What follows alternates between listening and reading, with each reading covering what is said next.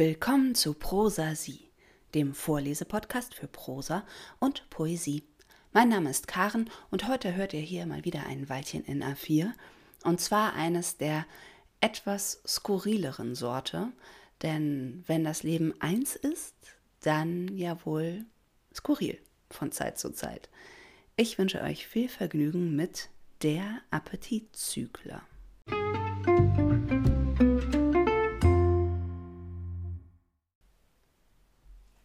Was hatte Reinhard sich auf diesen Tag gefreut?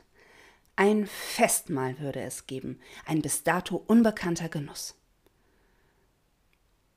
Wochenlang hatte er über Kochbüchern gegrübelt, wie man das gute Stück am besten anrichten könnte. Letztlich hatte er sich für Feldsalat entschieden, natürlich mit feinem Kartoffeldressing.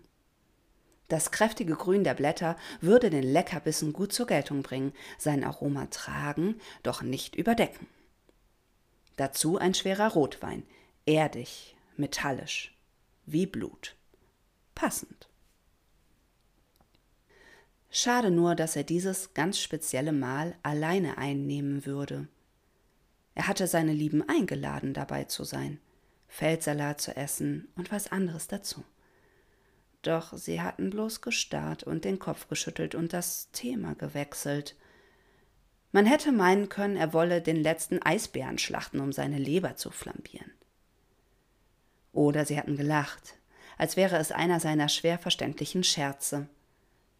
Dabei war es ihm selten so ernst gewesen. Nun gut, wer nicht will, ist satt.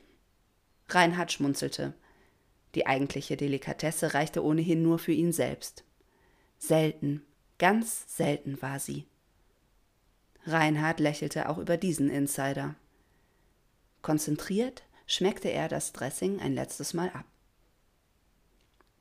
Etwas so Bebenpfeffer noch? Ja, genau richtig. In Gedanken versunken wetzte er das Messer und wunderte sich abermals, wie exquisit sein Geschmack zu sein schien obwohl es doch andere gab, die ganz ähnlich dachten wie er. Denn der Wunsch, sich völlig gesunde Gliedmaßen amputieren zu lassen, war das eine. Aber ein Stück von sich zu essen, das war wohl für die meisten etwas anderes. Etwas Krankes sogar? Reinhard verstand nicht, was nun schlimmer daran sein sollte, sich ein Stück seines eigenen Unterarms scharf anzubraten, medium rare, auf einem Feldsalatbouquet anzurichten und zu verspeisen. Immerhin hatte er danach seinen Unterarm noch, lediglich ein Stück wohlgeformtes Fleisch würde fehlen. Und letztlich ging ja auch das wieder in seinem Körper auf. Alles war bereit. Die Gusseiserne genau richtig heiß, der Salat gelesen, der rote dekantiert. Reinhard hatte sich nach gründlicher Recherche dazu entschieden, erst zu schneiden, dann die Wunde zu kauterisieren und dann das Fleisch anzubraten. Er setzte das Messer an. Mit dem ersten schwungvollen Schnitt brach ihm der Schweiß aus, klammkalt wie Graupel im Nacken.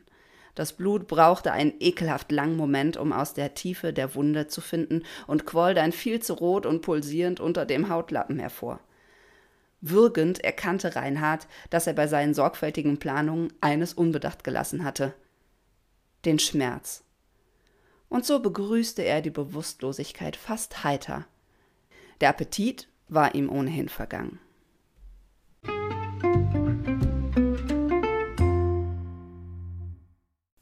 Das war ein Weilchen in R4, der Appetitzügler.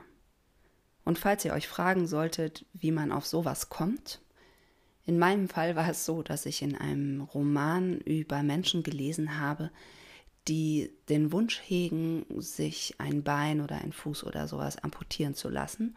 Und auf der Basis habe ich dann weitergedacht.